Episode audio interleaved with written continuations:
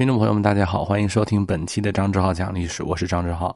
今天这期节目呢，我们要重点聊聊历史学家石景谦先生。石景谦先生呢，其实是他的汉文名字，这是一位美国的历史研究学家。他的英文名啊叫乔纳森·斯宾塞。当年呢，他在耶鲁大学读历史博士的时候啊，有一位史学前辈吧，叫房兆银。给他起了这么一个中国名字，叫石景谦。现现在石景谦先生在西方汉学界吧。可以说是起码能是排进前三是肯定没有问题的哈，被称作叫汉学三杰嘛，有这么一个说法，就是石景谦、孔飞利，还有一位魏斐德。其实我们的专辑当中呢，有好几期都是据石景谦先生的书我读过之后给大家分享的，比如说那个著名的晚清的那个呃少妇的故事啊，就是王氏之死啊，那就是石景谦先生的大作。还有我们讲到雍正朝的那个大义绝迷，雍正王朝之大义绝迷，也是石景先生写的。也不是说石景谦先生就只研究清朝啊，虽然王室之死和他也有研究明朝的啊，也有比较宏观的去看整个中国历史的。但是石景谦先生确实在有些历史学者的嗯眼中呢，是有一些颇有微词的。啊，有什么说什么啊？呃，为什么呢？呃，我之前其实在讲大义绝迷啊、王室之死的时候，也说过这个问题。石景谦先生研究历史的广度是非常之广的，他选取史料的角度也很有意思。他能在一些字里行间、县志、信件，包括一些甚至是案件的卷宗，甚至是笔记小说当中，都可以找到有历史价值的研究素材。哎，这个就比很多只会在固执堆当中去寻求历史解释啊。就更加的宽广一些。也有人说呢，石景谦先生啊，由于你过于宽广了，所以呢，你就不能成为一个哎某种特定领域的一种权威啊。比如说，我就研究这个北朝啊，我就研究哪怕一个历史人物，对不对？其实我觉得呀，这种意见呢，有一定的偏颇。石景谦先生研究历史啊，不但是非常的深入细致。啊，你只要是读过石景谦的书，你就知道啊，石景谦先生的文笔特别华丽。他不像有些那个历史专著啊，读起来，要不是我们硬着头皮去专业啃它啊，很多人是没有阅读快感的。但石景谦先生的历史研究著作本身文采就很华丽，读起来啊，不能说跟读小说一样吧，但是确实是有种故事的感觉，环环相扣。而且啊，中国史学的传统研究方式，它就不是说我非得研究这么一个部分啊，它就是像《史记》那样的，从一些重要的人物，甚至是细致入微处，从这儿来小切口、大展开，宏观的来展现历史全貌，然后再用无韵之离骚般的文字来传达历史本来应有的温度，因为历史也是由一个一个活生生的人来展现的嘛。但这一点我是非常推崇石景谦先生的啊。我们今天呢聊老先生，我们就拿他的一本书来聊起。其实这个话题我们曾经也聊过，今天我们呢好好再来说一说，就是康熙和曹寅。我第一本读的石景谦先生的书，其实就是这本，因为我自己也比较喜欢读《红楼梦》，啊，我肯定会遇到这本书的，对吧？首先，我们来看看啊，在康熙跟曹寅这两个人当中，石景谦先生找到了一个清朝初年的包衣奴才，清朝初年的一个秘密的统治系统。我们从中可以看到，我们从中可以更加深刻的去明白康熙这位君主他的帝王权术和清初。那个比较动荡、波谲云诡的政治图景。康熙是清朝定都北京之后的第二任皇帝，所以康熙也能算是一位清初的皇帝了。一个王朝初年，政权不是那么稳固。有很多的像藩王的造反呐，有一些地方民间的极端宗教组织可能也有反意啊，甚至还有像任何一个王朝初年都拥有的，就是权臣对于皇权的一个挟制。所以康熙面临的不是一个太平盛世，是一个如履薄冰、如临深渊的政治漩涡啊。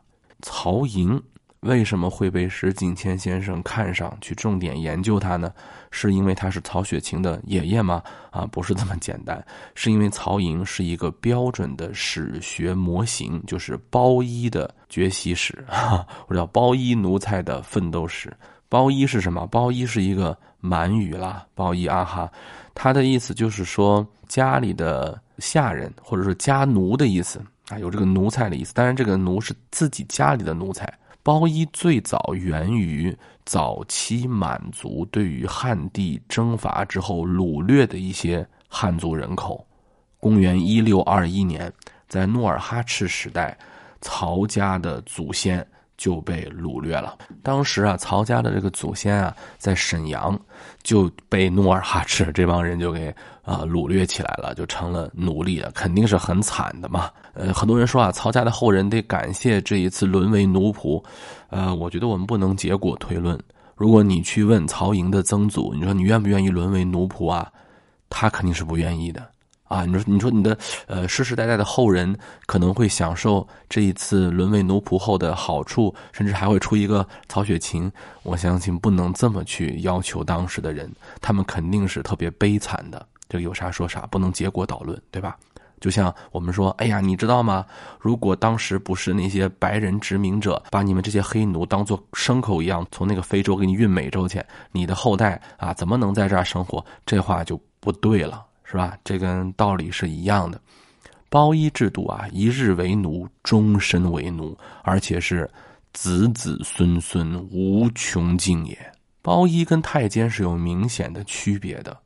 包衣首先不用生理上去残害他，关键是啊，这个满人的包衣制度啊，它有点这个满人的包衣制度啊，它是把这些俘虏呢按照军事的组织编入了呃当时的主子家里，所以他是有一种军纪统辖的程度的。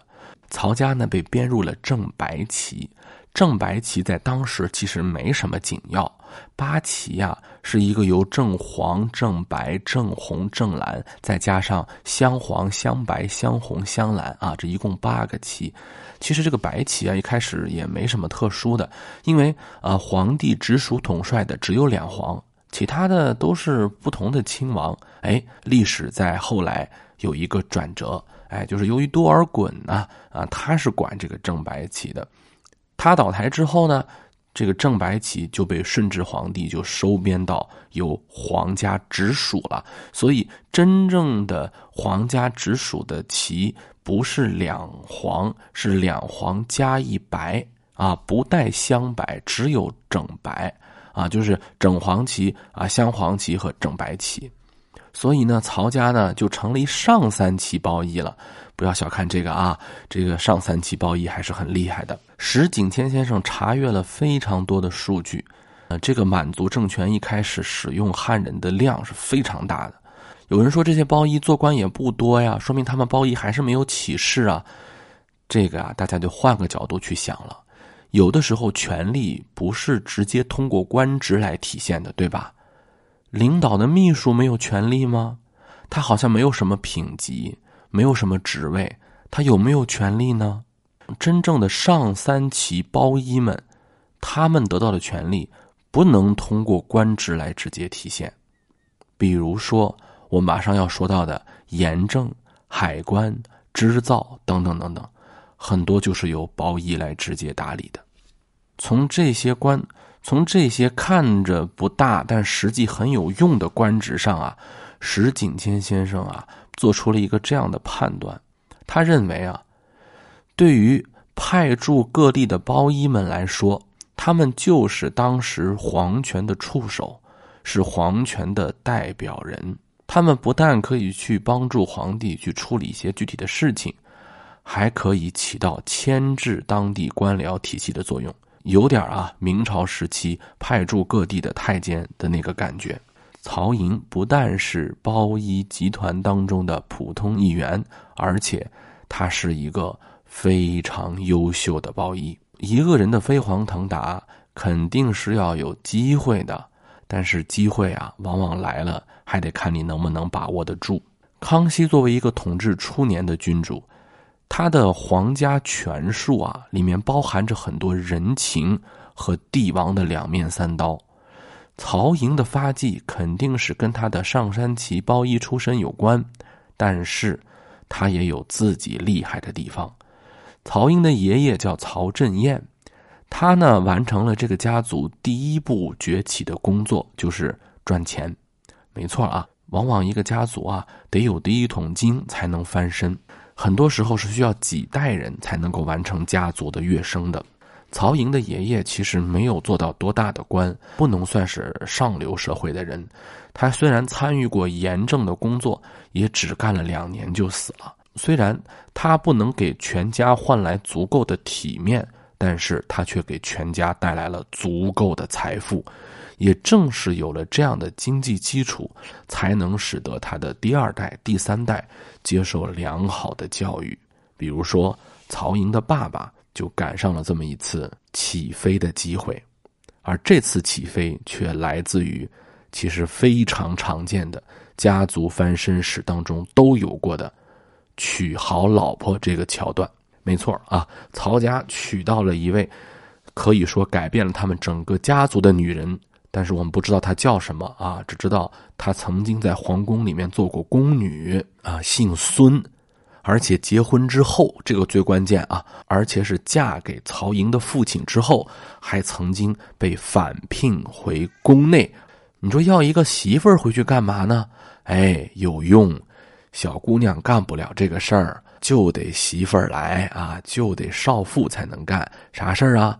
当奶妈。对喽，这就我们都知道了，成了康熙的奶妈。而也正因为这一次机会，曹寅的父亲。得到了康熙的青睐，我们不能说这与这位妻子孙氏一点关系都没有吧？曹寅的父亲啊，在一六六八年的时候获得了工部尚书的头衔，但是如果我们具体去看呢，这个叫做曹玺的人呢，没有太多在公布有什么政绩，大概今天推算啊。可能是康熙啊，给他的这位奶妈呢一个面子啊，算是赏了这么一个荣衔，有了这么一个虚职称号。这有啥用啊？哎，太有用了！在当时那个社会啊，你得有了这个门面，有了这个脸面，才能往上流社会挤呀。你的下一代才有机会接触到高层啊。曹营的机会来了。曹营由于自己的祖父、父亲两代人的积累，使得他在幼年时期可以无忧无虑的接受贵族教育，满汉的文化他是都融会贯通了。汉文化、诗文拿得出手，满族弓马骑射是样样精通。这样的棒小伙子，肯定不会缺少闪光的机会的。曹家的大运就要由曹营来正式开启了。一六九零年，曹营获得了一个叫做苏州织造的职位。说到织造呢，其实就是给宫廷做衣服，看起来好像呢是个被服厂厂长，其实这里面有非常多的弯弯绕啊。你比如说啊。你采买一些原料啊，都得由他亲自来做，而清朝的织造还担负着江南稳定物价、平衡铜、米等重要物资的这么一个作用。当时的人，他就会利用这个杠杆的原理啊，物价的杠杆来协调国家金融了。所以，这样的职位不是随随便便的一个公子哥就能干的，也从侧面反映了曹寅是有两把刷子的。据说啊，曹寅是非常得到康熙皇帝的赏识，小伙精神。在苏州织造任上没干了两年，就升任了江宁织造的职位。你说苏州到江宁有什么区别吗？区别大了。江宁是可谓第一织造府，曹营在江宁织造任上一干就是二十年呢。为什么说曹营有研究的价值？石景谦先生的历史功力就体现在这儿了。从这一个人入手，我们可以打开一个整个清初皇权对于江南经济控制的方式的解答。石景谦先生查阅了所有统计数据，他发现，在一六五六年到一七七三年之间，一共有二十一个曹营啊，就是说有二十一名像曹营一样的上三旗包衣，担任了江宁、苏州等织造的头衔。这些人无一例外，全部列入满洲族谱。其实，一六六四年，按照清政府部门之间达成的协议，对于织造这个工作来说，不是由江宁织造一个部门单独承担的，它是三个部门啊，包括户部和工部。户部是国家机构，工部也是。户部负责筹钱，工部负责备料。户部和工部可不是皇家的私有系统，是正儿八经的政府官僚体系。织造是属于独立于这个体系之外的皇家内府。大家想想啊，这是一个多方平衡的工作，一般人能做得了吗？而且。皇帝花钱不能那么明目张胆，江宁织造还要负责替皇帝去揽钱，皇帝不能直接找户部去要，不好听也不好看，这样也会开不好的口子，那就要去找江宁织造要，那江宁织造就不能仅仅用丝绸啊或者用这个布匹来换钱了，他就要经营一些靠皇家本钱为基础的高利贷呀，啊这个信贷的这个买卖，大家想想啊。你放高利贷，你别说当时了，今天都不是一般人能干的。你也不能够太狠，喊打喊杀还不行。是你没人敢惹，但是你也不能太明目张胆。为什么呀？如果激起民怨，这不是给皇上脸上抹黑吗？皇上肯定也不高兴啊。到时候把你牺牲出去，那怎么办呢？所以这是一个在鸡蛋上跳舞，在针尖上办事的，带着指枷锁的买卖啊。但是无疑，这些聪明的上三旗包衣们是让康熙皇帝很满意的，尤其是曹寅。怎么看出来了呢？康熙在一七零四年继续给曹寅增加了管钱的任务，那肯定是你之前的钱管得好，让钱生钱了嘛。这次的钱可比织造的钱要大得多了，两淮巡盐御史。我的老天爷呀！如果您听过我专辑当中关于盐商的那一期节目，就知道两淮盐商那得多有钱啊！两淮巡盐御史这是什么样的职位？在《红楼梦》当中，有人还小瞧林黛玉，说林黛玉家里没钱。我的老天爷，您看看人家爸爸是什么样的官儿吧？严苛林老爷家能没钱吗？是你那些薛宝钗你们能比得上的吗？只不过是为了艺术创作，我们不能把林黛玉往那富二代上写，这不人设就冲了吗？这个在很多红学家当中啊，都已经达成共识了。哎，早就说了，林黛玉家的钱那可不是小钱，那是个大钱呐！啊，曹家呀就开始迅速的积累自己的财富了。有人说，那你这不是中饱私囊吗？皇上能不管吗？皇帝从来不是一个把责任跟利益去这样思考问题的这么一个人，所以康熙皇帝不太在意这个事情。康熙是非常清楚曹寅是要中饱私囊的。南巡之时，康熙就在曹家住，康熙从来没有在钱上难为过曹寅。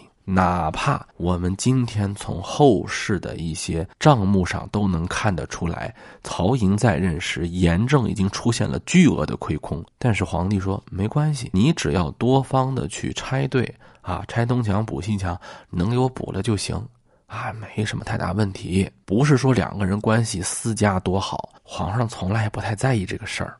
当然，最重要的是石景谦先生发现，这个曹寅啊，不光是替皇帝管钱，他还完成了康熙一个重要的工作，那就是做间谍啊。最近呢，我在看一部电视剧叫《对手》，感觉演得很逼真啊，里面郭京飞啊、谭卓啊演的都很棒。间谍不容易啊，是吧？那不是很好当的呀。那你说，这天下都太平了，怎么还需要间谍呢？哎，是需要的。有一件事儿啊。不能假装不知道，假装不提了。康熙皇帝非常清楚，汉人怎么能够心甘情愿的被你们满人统治啊？不可能的啊！汉人的反满情绪从来没有一天停止过，民族矛盾是大义呀。这个东西不是说你喊喊口号就能根除的。大家看看雍正时期那个大义觉迷录，对吧？在一七零七年，康熙皇帝完成了他最后一次南巡。他已经着手要安排间谍了。这个任务就又一次落在了上三旗包衣们的头上，曹营就又得去做事了。石景谦先生厉害就厉害在这儿啊，他能精准的推出是哪一年曹营开始成为密探的？为什么呢？因为他查阅了大量的皇帝与曹营之间的信件来往，他发现，在一七零八年三月之后，康熙皇帝和曹营之间的这个书面沟通啊，就已经有点儿不是简简单单的臣子跟皇帝的沟通了，说话说的是越来越私密，越来越直白。而且直接问到了一些地方大员的品行啊、社会的民情等问题。可以说，从一七零八年开始，曹营的密探生涯就算是揭开序幕了。曹营死后，继续由他的后人来担任江宁织造，同时也是接替了这个密探工作。所谓富不过三代呢，也是有一定道理。曹营的后人远没有达到曹营这样的心力、算力，甚至是跟康熙皇帝打交道的能力。密探工作搞得是一塌糊涂，所以你看到了吧？不要觉得好像什么皇帝的奶妈呀，跟你私家关系好呀，不要把皇帝想的就是跟一个市井小民一样，伴君如伴虎啊！你再铁的关系。只要你能力不行，说失宠就失宠。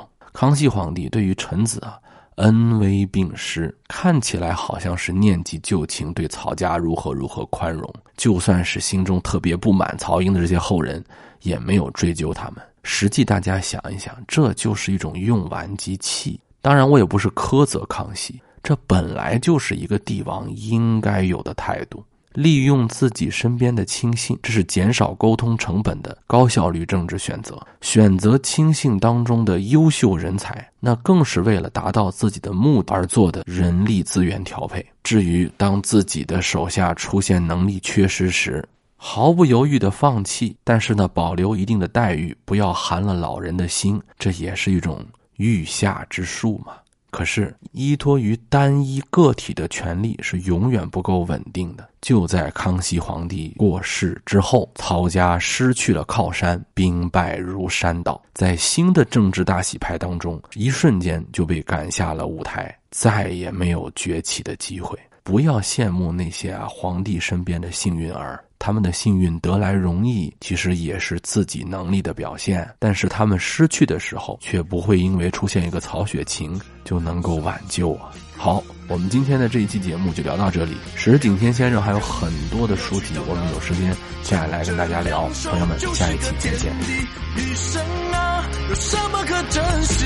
流浪人没奢侈的爱情，有今生今生做兄弟。没来世，来世再想你。漂流着河，每夜每夜下着雨，想起你。